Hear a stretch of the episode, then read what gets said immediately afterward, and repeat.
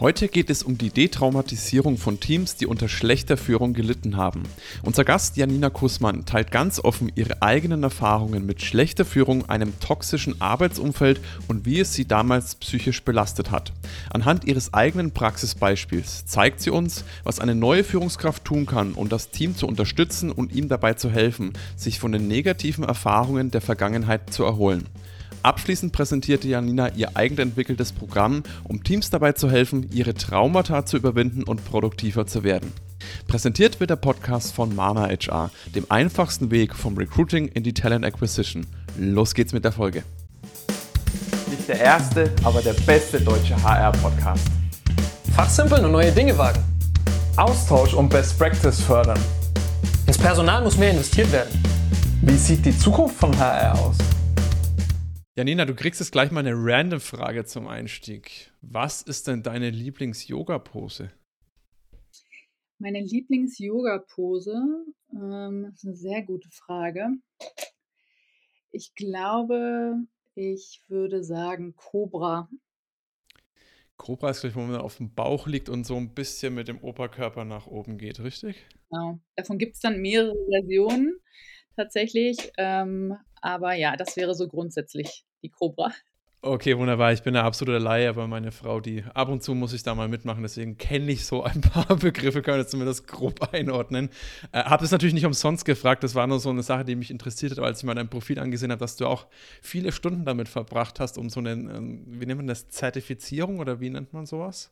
Genau, das ist ein Yoga-Teacher-Training, was ich gemacht habe in Indien und ähm, habe dann auch wirklich sehr, sehr viel Zeit damit verbracht, tatsächlich Yoga zu lehren, immer in den Companies, wo ich gerade gearbeitet habe. Also in dem Unternehmen Amboss, ähm, Wissensplattform für Ärzte, habe ich, keine Ahnung, hunderte von Yogastunden tatsächlich in der Mittagspause immer gegeben.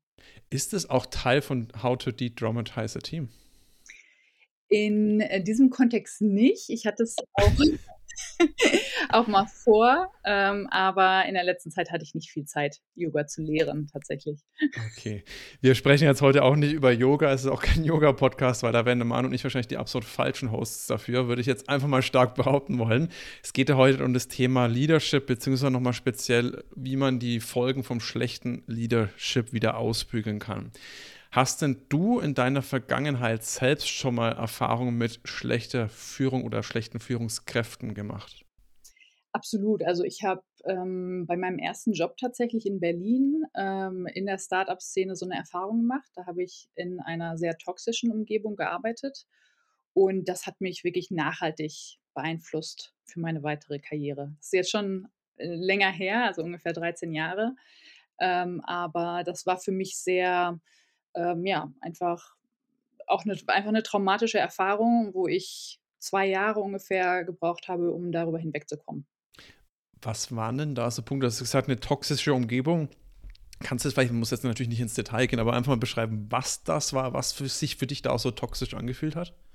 Also erstmal so ganz grundsätzlich glaube ich, alle Leute, die in der Startup-Szene schon gearbeitet haben und mit Gründern oder Gründerinnen zu tun gehabt haben, wissen wahrscheinlich, es braucht so eine gewisse Craziness, um ein Unternehmen überhaupt zu gründen. Und äh, diese Craziness hat dann natürlich auch Auswirkungen auf andere Bereiche, also wie äh, Mitarbeiter geführt werden, vielleicht generell auch das Menschenbild äh, etc. Und ich bin in so eine Situation gekommen ähm, in einem Unternehmen, wo äh, mehr oder weniger nicht viele Meinungen außer die des Gründers ähm, Bestand hatten und ähm, es einfach eine so eine unterdrückende Unternehmenskultur ähm, dadurch entstanden ist. Und ähm, ich habe da die anderthalb Jahre, die ich da gearbeitet habe, wirklich auch nicht im Einklang mit meinem Wertesystem arbeiten können und äh, musste Sachen machen, die mir auch arg zu schaffen gemacht haben. So in der Retrospektive ist natürlich, da war ich noch sehr viel jünger ähm, und äh, heutzutage würde ich das auch so nicht mehr mitmachen, aber manchmal gerät man ja einfach in so ein System und kommt da auch nicht so leicht raus, weil man sich vielleicht auch durchbeißen will. Damals war es auch noch so, dass ein makelloser Lebenslauf vielleicht noch wichtiger war als heute.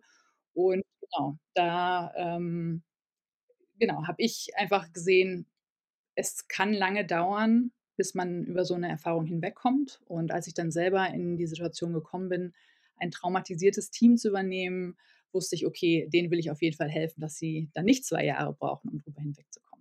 Da sprechen wir auch gleich noch über deine Praxiserfahrung mit der ganzen Thematik. Ich würde gerne noch mal drauf eingehen. Jetzt hast du gesagt, äh, was da so die Situation damals war du hast dann glücklicherweise den Absprung geschafft. Und ich finde es halt immer schade, weil es vor allem die am härtesten trifft oder die sich am meisten zu Herzen nehmen und wo auch natürlich dann teilweise diese psychischen Auswirkungen am, am meisten sind, die sagen, hey, mir ist die Arbeit wichtig, ich will da wirklich was Gutes verschaffen. Also was eine sehr, sehr positive Motivation ist. Die Leute mit dem, ich sag's mal ganz salopp, mit der Leck mich am Arsch Einstellung, die trifft es dann halt leider auch nicht so, obwohl es eigentlich, ja, das eigentlich total unfair ist. Wie hat sich denn das bei dir, du hast gerade schon gesagt, das war ein Zeitraum von fast zwei Jahren, wie hat sich denn das ausgewirkt bei dir? Oder was, was kann man sich da vorstellen? Wie, was hat dich ja belastet, so wie ich es verstehe? Wie kann ich mir das genau vorstellen? Mhm. Also das, was mich belastet hat, äh, waren natürlich einfach so Entscheidungen, die getroffen wurden, die ich dann umsetzen musste in Bezug auf Mitarbeiter, die vielleicht ihre eigene Meinung hatten, es mal so ganz äh, vage auszudrücken. Und ähm, das, was das bei mir ausgelöst hat, ich habe mich wirklich an den Wochenenden dann komplett zurückgezogen. Ich war wirklich, ja, ich, meine Beziehungen haben darunter gelitten. Ich, die Gedanken kreisten halt einfach nur noch um die Arbeit und um diese Sachen. Ich habe auch einfach sehr viel Angst gehabt, weil es eine Führung hm, von Angst, mit Angst war. Und ähm, ja, ich glaube, im Endeffekt war das dann wirklich eine depressive Verstimmung, die ich da entwickelt habe und über die ich dann auch ähm, nicht so schnell hinwegkommen konnte, weil ich eben diese das auch nicht professionell habe betreuen lassen. Hat es dann so zur Folge gehabt, dass du auch bei dem, du bist du danach an, an so einer neuen Arbeitsstelle gegangen, dass du auch da erstmal wieder, und jetzt kommen wir schon in dieses How to De-Traumatize, wieder Vertrauen aufbauen musst? Oder wie kann ich mir das vorstellen? Wie hast du dich da gefühlt, als du dann bei einer neuen Arbeitgeber an der neuen Stelle, bei einer neuen Führungskraft dann angekommen bist? Also erstmal habe ich mich wirklich sehr damit auseinandergesetzt, wo will ich als nächstes arbeiten. Also da ähm, war mir am allerwichtigsten, dass ich in ein Unternehmen komme, wo es eine mitarbeiterzentrierte Kultur gibt. Und äh, dann gab es eben den Zufall quasi, dass meine ehemalige Chefin, ähm, mit der ich gearbeitet hatte, bevor ich nach Berlin gekommen bin, dass die in diesem Unternehmen angefangen hat und dann wusste ich quasi, worauf ich mich einlasse. Ähm, also kannte die dann schon und mit der hatte ich immer eine vertrauensvolle Zusammenarbeit. Genau, aber dennoch, natürlich wussten andere Leute, die ober, oberste Geschäftsführung wusste natürlich nichts von diesem Trauma und da bin ich manchmal einfach in Situationen gekommen, wo ich trotzdem getriggert wurde von bestimmten Aussagen, ohne dass das das bedeutet hat, was es in der ähm, Umgebung vorher bedeutet hat. Und dadurch bin ich eben weniger produktiv gewesen, glaube ich. Also ich glaube, ich war immer noch ziemlich produktiv, aber weniger produktiv, ähm, als ich hätte sein können. Und ähm, ich habe mich, glaube ich, auch nicht so, nicht direkt so ausgelebt, wie ich mich ausleben hätte können, wenn ich äh, das nicht noch mit mir rumgeschleppt hätte. Das heißt, du warst nicht du selbst, auch wenn du sagst ausleben. Okay. Genau. Ja. Jetzt hast du ja die, äh, bist in der glücklichen Lage, ein, ein, einem Team das zu ersparen, der, ganz aktuell. Vielleicht magst du da mal ein bisschen was erzählen, wie du angekommen bist, was du vorgefunden hast sozusagen äh, und wie du jetzt auch so in den letzten Monaten, was du da gemacht hast, dass eben da so ein bisschen Detraumatization stattgefunden hat. Ja, gerne. Ähm, also, dass da irgendwas im Busch ist, das habe ich wirklich schon im ersten Interview quasi gemerkt. Wirklich, als äh, mich der Recruiter kontaktiert hat und mit mir gesprochen hat. Und die Art und Weise, wie da die Fragen gestellt wurden, da wo war mir irgendwie klar, okay, da ist irgendwas vorgefallen. Ähm, das klingt irgendwie komisch. Und äh, dann hat sich das im weiteren Recruiting-Prozess auch äh, weiter bestätigt, sozusagen, dass ähm, das Team eben auch in einer mehr oder weniger einer toxischen Umgebung äh, ausgeliefert war ähm, für ungefähr ein Jahr. Und ähm, dass deshalb der Interviewprozess auch sehr, sehr lange ging, weil man mich eben auch von allen Seiten beleuchtet hat. Also ich hatte elf Interviews insgesamt. Äh. Chapeau, dass du das durchgezogen hast. Das muss ja dann schon echt ein toller Arbeitgeber sein. äh, irgendwann habe ich auch nur gedacht, okay, jetzt kann ich auch noch mehr machen. Irgendwie ist das so zu einem zu Lifestyle geworden in einer Zeit. Äh, genau, und dann hatte sich quasi in wirklich den Gesprächen, ich habe dann ein großes Meet the Team äh, auch gehabt mit, äh, mit meinem zukünftigen Team und ähm, da wurde da auch noch etwas expliziter darüber gesprochen und äh, als mir dann das Angebot gemacht wurde, wusste ich, okay, ich möchte auch einfach sehr schnell mit allen Leuten einmal so einchecken. Auch bevor ich angefangen habe, habe ich alle einmal zum Lunch getroffen und habe dann auch wirklich ganz spezifisch gefragt. Da hatte ich ja schon unterschrieben, da mussten sie mir nichts mehr vormachen. ähm, und habe dann halt äh, rausgearbeitet, was passiert ist. Und ähm, genau, die waren halt einfach Opfer von einer Führung, die in diesen Kontext oder in den Rebate-Kontext einfach nicht so gut passte, ähm, da Opfer geworden, muss man so auszudrücken. Mich würde nochmal interessieren, du hast eingangs gesagt, dir wurden bestimmte Fragen gestellt im Interview, wo du direkt gemerkt hast, irgendwie da war irgendwas mit Leadership, war da nicht so ganz in der Vergangenheit in Ordnung. Was waren denn das für Fragen? Kannst du da Beispiele nennen? Ja, ist eine gute Frage. Habe ich auch nochmal drüber nachgedacht. Ähm, es war mehr so die Art und Weise, wie es gefragt wurde, weil es so drucksig war. Es wurde so rumgedruckst, als wäre da noch mehr dahinter. Also beispielsweise, wie ich so ähm, mit, mit Mitarbeitern und mit Meinungen und mit Feedback und so weiter umgehe. Das sind ja keine komischen Fragen, aber wirklich die Art und Weise, wie es gestellt wurde, war halt merkwürdig. Und deshalb ist es mir halt aufgefallen was mich nochmal dann, äh, bevor wir dann zu deinem, du hast ja auch so ein Programm entwickelt, da sprechen wir auch später nochmal drüber. Was ich ja immer bei schlechten Leadership ist, es wird oft, läuft es viel zu lange, als es eigentlich sein dürfte. Und da gibt es ja immer, oder stelle ich mir auch die Frage, wo, wo muss dieser Impuls herkommen, weil meistens die Führungskräfte darüber, was ja dann oft dann auch Geschäftsleitungsinhaber, wie auch immer, die sind im täglichen Doing ja gar nicht so mit der jeweiligen Führungskraft zusammen. Das Team traut sich dann auch oft, glaube ich, gar nicht so oder zu viel zu sagen, weil man hatte dann am Endeffekt des Tages auch, fängt wieder an, ey, ich habe ja auch, möchte auch meinen eigenen Arbeitsplatz nicht verlieren, wenn die Führungskraft geht und es mitbekommt, dann habe ich ja sowieso komplett verkackt. Äh, Entschuldigung, der, der Wortwahl.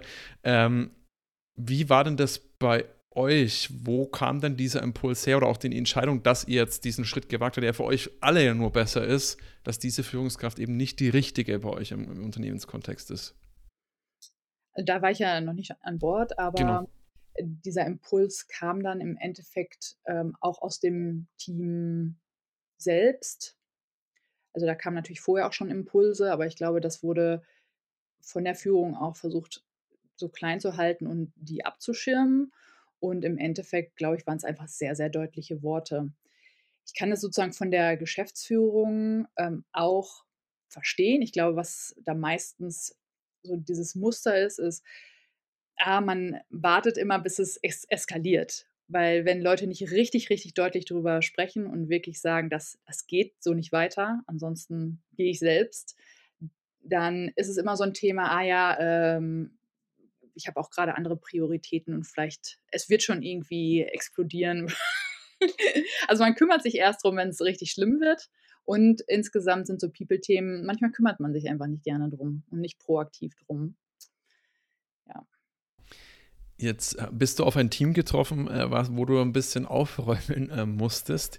Jetzt hast du gerade selbst aus deiner eigenen Erfahrung gesagt, da warst du auch erstmal so ein bisschen beeinflusst dadurch und wahrscheinlich auch erstmal vielleicht ein Stück weit misstrauisch. Und man muss ja für das Thema, um jemanden zu äh, detraumatisieren, ja, das ist das richtige deutsche Wort, ist ja wie bei einer Therapie, da musst du auch zu dem Therapeuten, der Therapeutin erstmal ein gewisses Vertrauen und musst dich erstmal so ein Stück weit öffnen, weil ansonsten kann das die beste Person sein, das wird keinen Erfolg haben. Jetzt hast du schon gesagt, du hast äh, persönliche Gespräche geführt, jetzt mit deinem Team an sich. Wie bist du denn da vorgegangen, dass die es überhaupt mal aufmachen, wenn man das jetzt mal mhm. so äh, bildlich vorstellt, dass die überhaupt sagen, ich, ich höre dir mal zu und ich, ich versuche dir zu vertrauen, dass du besser bist als die vorherige Führungskraft, weil Wissen tut es am Endeffekt ja. des Tages auch niemand. Äh, Wissen tut es niemand, das stimmt. Also ich habe ähm, das von mehreren Engeln sozusagen angegriffen wir hatten relativ früh auch ein gemeinsames Team-Event, also die hatten was geplant und ich bin dann dazugekommen und ich glaube, das war ein sehr bedeutender Moment. Klingt irgendwie relativ klein, aber ähm, es war tatsächlich so, dass ich auch vorher gedacht habe, hm, ähm, als Führungskraft da zu einem Team-Event dazuzukommen, das kann ja auch irgendwie awkward sein, ähm, aber im Endeffekt war das so eins der tollsten Events für mich auch in 2022. Es war so ein unglaublich lustiger Abend, weil sich alle irgendwie direkt so geöffnet haben. Ich glaube, da war einfach so ein gemeinsamer Vibe. Wir haben einfach irgendwie so miteinander geklickt, ähm, dass wir da einen total tollen Abend hatten, irgendwie ganz witzige Spielchen gemacht haben und alle haben so haben sich so gleich geöffnet und durch diese Erfahrung, glaube ich, war es dann in diesen Einzelgesprächen auch sehr viel leichter, gleich äh, von etwas zu starten. Also man hatte da einfach schon was Gemeinsames, was man erlebt hatte vielleicht auch direkt ein erster guter Tipp, den ich jetzt für mich da so rausziehe, dass man sagt, man, man macht diese ersten Kontaktpunkte vielleicht auch bewusst nicht innerhalb der Arbeit, des Arbeitskontextes, sondern außerhalb, wo man grundsätzlich ja sowieso schon mal ein bisschen lockeres, vielleicht auch ein anderes Mindset hat, wenn man mal abends was zusammen essen geht oder vielleicht muss ja auch, kann muss nicht abends sein, kann auch Mittagspause sein. Es ist trotzdem ein bisschen vielleicht entspannter, als wenn man sich jetzt da im Büro im, im Stuhlkreis hinsetzt. Äh, wie ist denn das Ganze dann weitergegangen? Beziehungsweise du hast ja mir vorab schon mal erzählt, dass du so ein Programm entwickelt hast. Ist dann das schon Teil des Programms gewesen oder vielleicht kannst du noch mal was zu dem Programm an mhm. sich auch sagen, was genau das ist? Ja, ich kann vielleicht auch äh, noch was zu den anderen Sachen sagen, die irgendwie nicht Teil des Programms waren. Aber was ich gemerkt habe, ist, es war extrem viel Redebedarf einfach auch über das, was passiert ist. Und dem habe ich ganz bewusst Raum gegeben, dass immer wenn solche Geschichten hochkamen, das und das ist passiert, dass ich die habe reden lassen, äh, wirklich non-judgmental, ähm, mitfühlend und habe das einfach auf mich wirken lassen. Also ich glaube, dieses Raum geben, äh, nachfragen ist ganz, ganz, ganz wichtig. Und ähm, dann habe ich natürlich auch versucht, in der Art, wie ich führe, ähm, ganz viel Wert ähm, darauf zu legen, so auf Co-Creation beispielsweise und Wert darauf zu legen, immer von dem, ich mache irgendwas, ich hole mir Feedback ein. Es klingt jetzt auch so wie ein, der totale No-Brainer, aber es wurde mir auch jetzt vor ein paar Tagen nochmal zurückgemeldet, dass es sie es super äh, fanden, dass ich gesagt habe, hey, ich will euer Feedback und ich will auch euer ehrliches Feedback. Natürlich fände ich es super geil, wenn alle sagen, was ich da neu vorschlage, ist toll und vielleicht muss ich auch mal schlucken, aber ich will euer ehrliches Feedback, weil nur so können wir gemeinsam besser werden. Und dieses immer wieder, so steht der Tropfen, hüllt den Stein, immer wieder sagen, nee, ich will das hören, ähm, macht, äh, macht mit.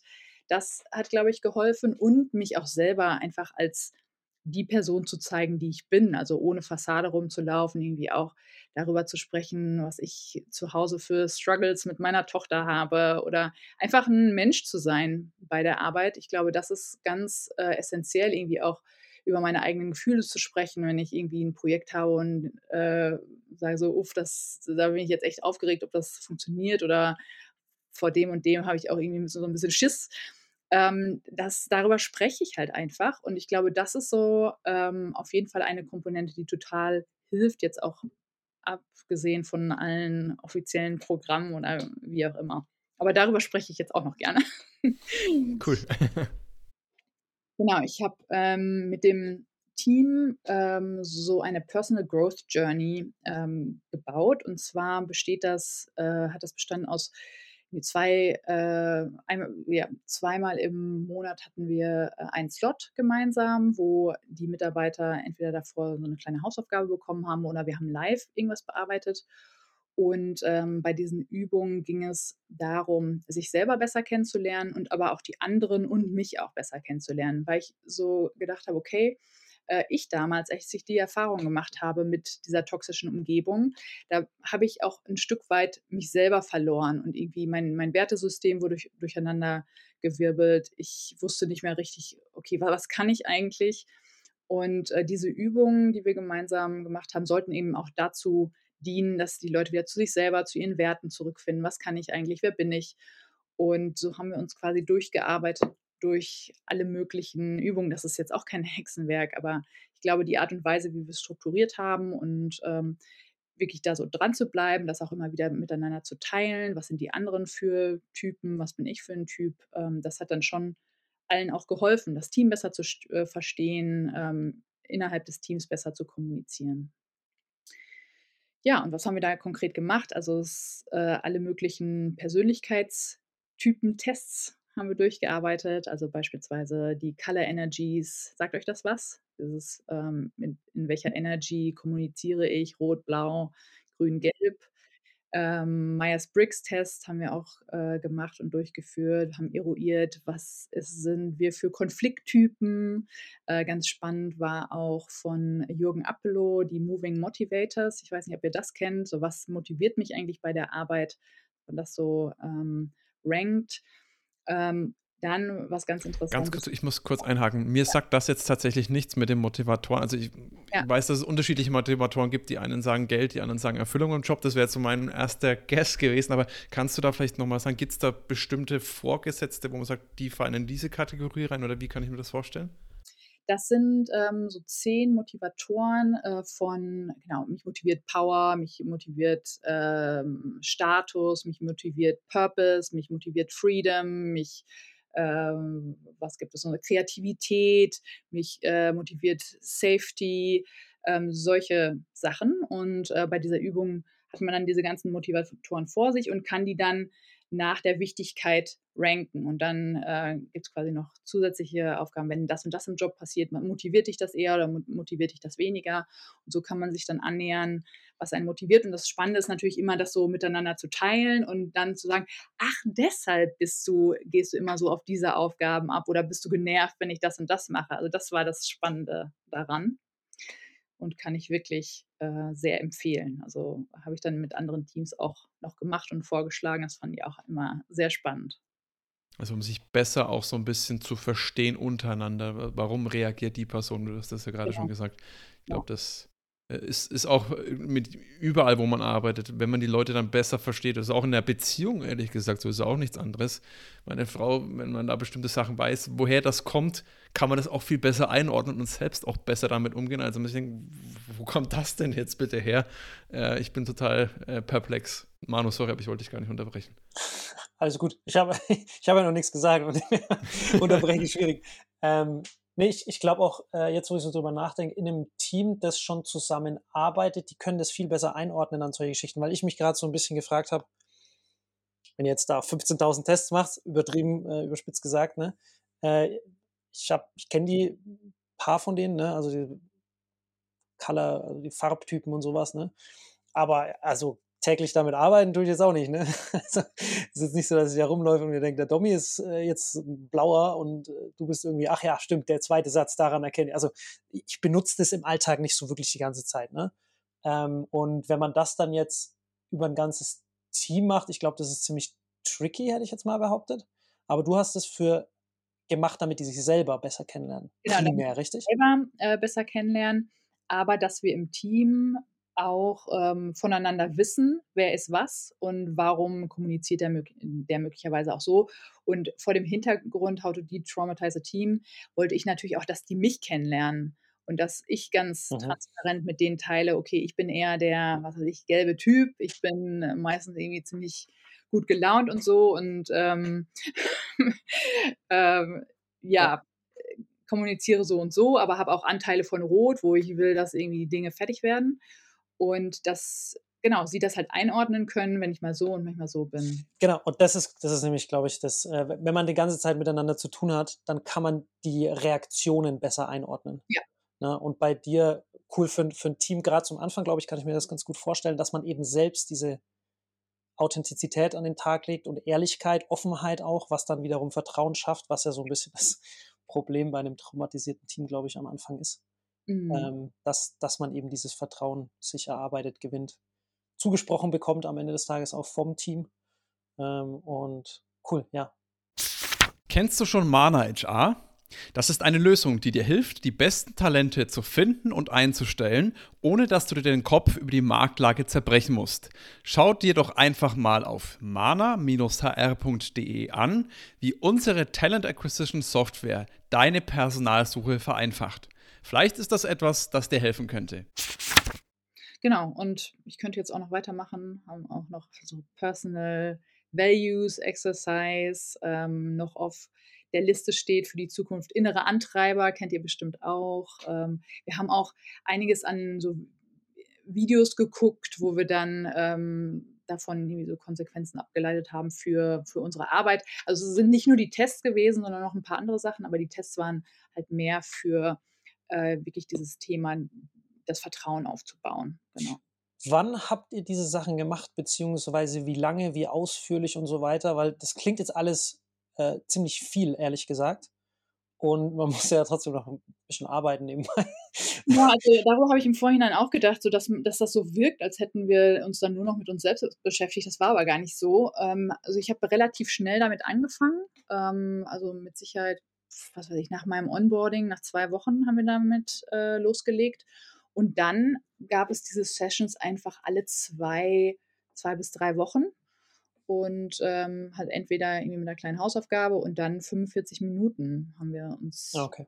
das dann angeguckt. Und natürlich wurde dann auf dem Flur noch drüber, weiter drüber gesprochen oder man hat dann nochmal darauf äh, referenziert oder so. Aber es war jetzt in der Retrospektive, fand ich, hätte es fast noch mehr sein können, aber ich musste natürlich auch noch ein paar andere Sachen, ein paar andere Mhm. Sachen arbeiten. Mhm. Cool. Äh, eine Sache, die du vorhin noch gesagt hattest, die, äh, auf die ich nochmal zurückkommen wollte. Du hast gesagt, dass du deine Emotionen auch mit dem Team teilst und wie es dir geht und so weiter und so weiter. Ähm, wir bei unserem, äh, Navid und ich, der dritte bei uns bei meinem Bunde, wir waren vorher bei einem anderen Arbeitgeber. Ähm, wir hatten ein super geiles Team. Äh, Navid hat es auch top gemacht. Falls du dir den Podcast anhörst, Navid, äh, Props an der Stelle nochmal. Allerdings hat er genau dieses Thema, also das, was außerhalb von unserem Team passiert ist, hat er relativ weit von uns weggehalten. Weil es nicht im Team toxisch war, sondern sobald man das Team quasi verlassen hat, sobald die Geschäftsführungsebene, das war sehr, ja, äh, amerikanisch. Kann man Mhm. jetzt, manche mögen, manche mögen das ja auch, ne? Ich bin jetzt da nicht so unbedingt der äh, Riesenfan davon, dass man sich die ganze Zeit anschreit und äh, 100.000 Meetings hat, indem man sich äh, Dinge an den Kopf wirft. Aber da war das eben so und er hat es relativ weit von uns entfernt gehalten, weil er eben nicht wollte, dass diese, diese Atmosphäre, diese Dynamik bei uns reinkommt.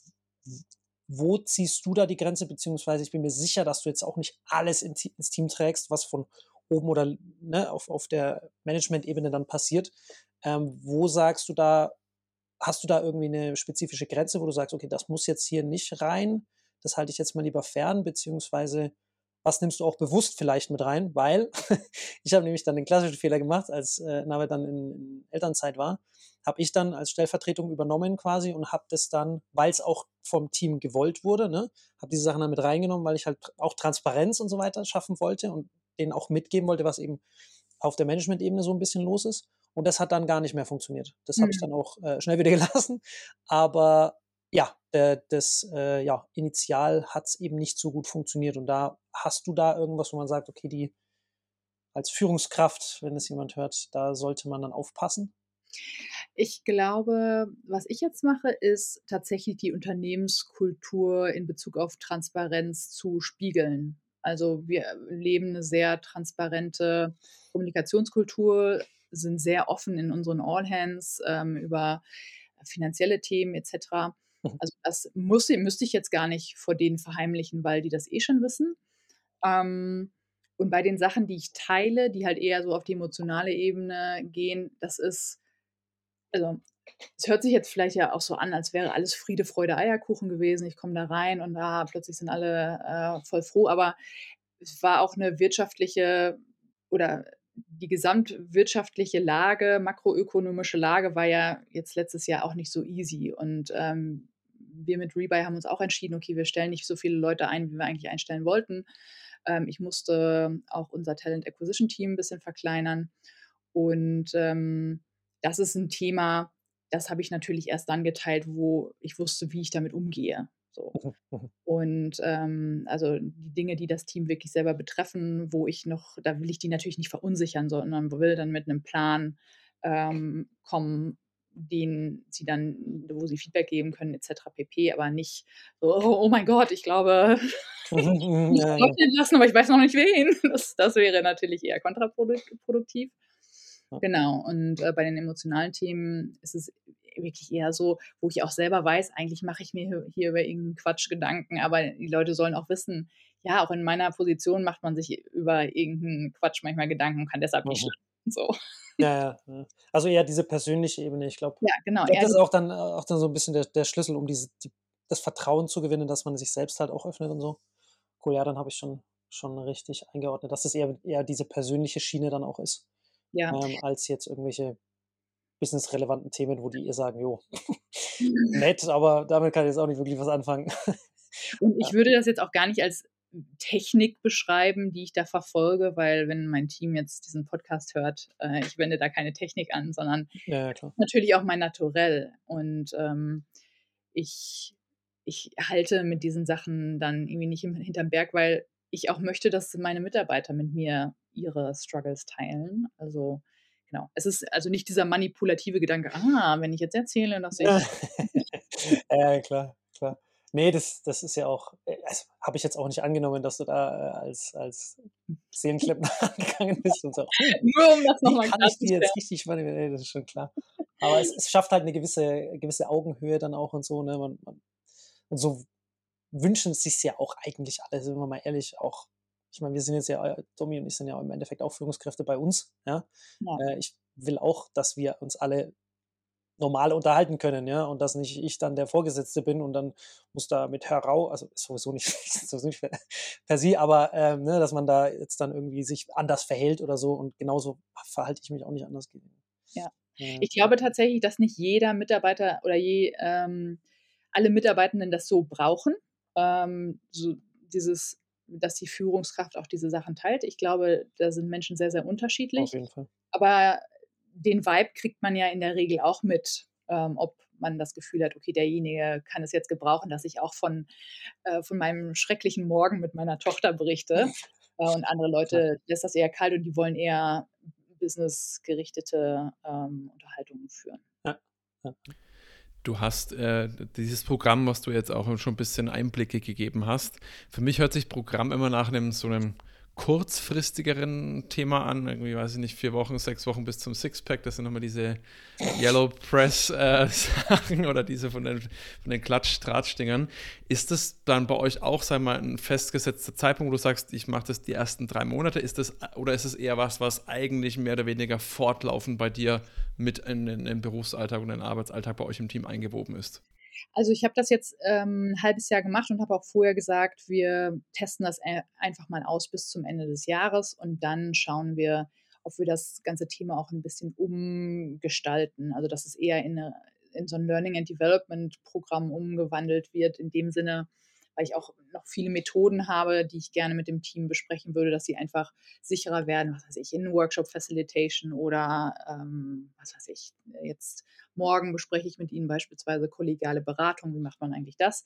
Also es shiftet jetzt so natürlich ähm, in eine andere Richtung. Vorher in den ersten Monaten haben wir uns, wie gesagt, eher um das ganze Thema Trust, wer bin ich, äh, wer sind die anderen, äh, was sind unsere Eigenheiten und Besonderheiten. Und jetzt geht es eher so, was für Methoden kann ich denen eigentlich mitgeben, dass sie in ihrem Job noch besser werden. Ich frage jetzt mal für unsere HörerInnen, die jetzt da sagen, ey, das Programm, jetzt habt ihr schon so oft ein bisschen das angeteasert, ich habe schon eine grobe Vorstellung. Würdest du das denn generell auch mit anderen Leuten teilen oder ist, sagst du so, du, das ist auch vielleicht auch so spezifisch für euch ausgelegt, dass das für andere gar keinen Sinn macht? Nee, ähm, kann ich super gerne teilen. Also wie gesagt, ich habe das auch ähm, quasi so aufbereitet, sind auch alles Quellen, die umsonst sind, also kostet kein Geld. Ähm, wenn das jemand haben möchte, dann kann ich das sehr gerne teilen. Perfekt. Ich packe euch dann den Link zu, zum LinkedIn-Profil direkt mit rein. Dann könnt ihr die Janina direkt mal antriggern, wenn ihr sagt, da habt ihr Lust dazu, da das euch auch zu holen, beziehungsweise euch vielleicht da inspirieren zu lassen. Ich hätte noch eine Abschlussfrage, Janina. Und zwar, jetzt reden wir, das hört sich für viele bestimmt ganz, ganz toll an. Ich möchte jetzt zwei Personengruppen nochmal ganz speziell ansprechen mit meiner nächsten Frage. Auf der einen Seite die Geschäftsführung. Vielleicht mal zu sagen, okay, vielleicht sollte man manche Führungskräfte, wo ich schon weiß, die sind nicht so toll, trotzdem mal zu überdenken, dass man den nächsten Schritt macht. Oder auch TeammitgliederInnen, die unter einer äh, toxischen Führungskraft arbeiten, Mut zu machen, auch den Mund aufzumachen. Denn meine Abschlussfrage ist, jetzt diese ganze Thematik, jetzt hast du es bei dem eigenen Team gehabt. Kannst du da so ein paar Angaben machen? Was hat sich denn für euch verändert? Was hast du festgestellt von vorher, nachher? Vielleicht hast du auch irgendwelche bestimmten Zahlen, Performance-Indikatoren, was auch immer. Was sind denn da jetzt einmal Argumente, genau das zu tun? Mhm. Wir messen unsere Mitarbeiterzufriedenheit und das Mitarbeiterengagement mit äh, Workday Peakon. Und ähm, da bin ich sehr froh, dass das Team wirklich eines der glücklichsten Teams ist und das eines der engagiertesten Teams ist von, äh, von Rebuy. Und da sieht man halt einfach dran, dass es ja, die, die sind super produktiv. Inzwischen läuft alles wie eine geölte Maschine, richtig, richtig toll. Und wir haben wahnsinnig viele coole Ideen, äh, haben innerhalb von so kurzer Zeit wahnsinnig viel umgesetzt. Also man kann einfach mit einem Team, was sich vertraut, einfach wahnsinnig viel reißen. Das wäre ein Argument. Und man kann es, wie gesagt, auch messen, wie ähm, beispielsweise mit Picon.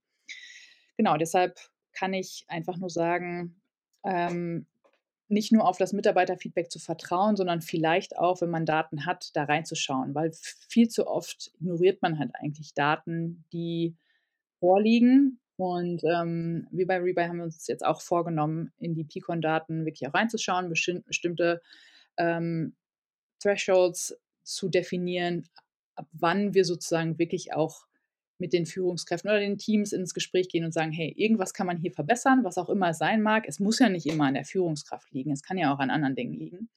Ähm, aber dass wir da wissen, da haben wir was zu tun. Mich würde noch interessieren, wie kann man denn messen, wer das engagierteste Team ist? Glücklich kann ich mir noch vorstellen. Wie kann man das mit engagiert messen? Ähm, ich habe das jetzt einfach so äh, vielleicht war das Wording auch falsch, aber es gibt ja bei Picon dann den e NPS, ENPS-Score mhm. und ähm, da kann man ja die Teams auch äh, anschauen und ranken und da das People-Team ziemlich hoch. Seid ihr, seid ihr Spitzenreiter. sehr, sehr cool. An dieser Stelle ein riesiges Dankeschön, Janina, dass du da so auch bei uns offen und ehrlich äh, gerade über deine Vergangenheit da so ein Stück weit gesprochen hast, aber natürlich auch geteilt hast, was du da so aktuell magst. Und noch, noch cooler finde ich dass du auch sagst, hey, mit eurer Community teile ich auch gerne mein Programm, wenn es anderen Leuten weiterhilft. Da glaube ich, magst du wirklich einen ganz, ganz tollen Job. Ich wünsche natürlich auch weiterhin viel Erfolg mit deinem Team. Und wer weiß, vielleicht kann man ja nochmal irgendwann eine nächste Folge Podcast machen, wo du dann erzählst, was sich seitdem getan hat. Vielleicht wäre das auch nochmal eine spannende Sache. Danke, dass du da warst. Sehr, sehr gerne und danke, dass ich hier sein durfte. Von mir auch vielen, vielen Dank, viele neue Inputs. Ich habe es ja gesagt, irgendwas nehme ich mit. Äh, heute habe ich mitgenommen, dass die Thematik Trust aufbauen tatsächlich der erste Schritt sein kann und man es dann wunderbar, das hast du ganz am Ende gesagt, in eine Development-Geschichte äh, ummünzen kann. Das heißt, es muss nicht genauso weiterlaufen, es muss nicht abgeschlossen sein, sondern es kann der Startpunkt für eine im Endeffekt ja, company-wide, unternehmensweite Entwicklungsmaßnahme sein. Finde ich sehr, sehr cool. Äh, ich bin gespannt, wie es weitergeht bei euch. Ich wünsche dir natürlich auch viel Erfolg und vielen, vielen Dank, dass du da warst. Danke auch. Wie du merkst, geben wir uns immer sehr große Mühe, wertvollen Content für dich zu schaffen, den du dann auch kostenlos bekommst. Wenn dir jetzt unser Podcast gefällt und du uns auch weiterhin dabei unterstützen willst, dann abonniere jetzt unseren Podcast auf der Plattform deiner Wahl und wir freuen uns auch über deine Bewertung. In diesem Sinne, mach es gut und bis zum nächsten Mal. Ciao, ciao.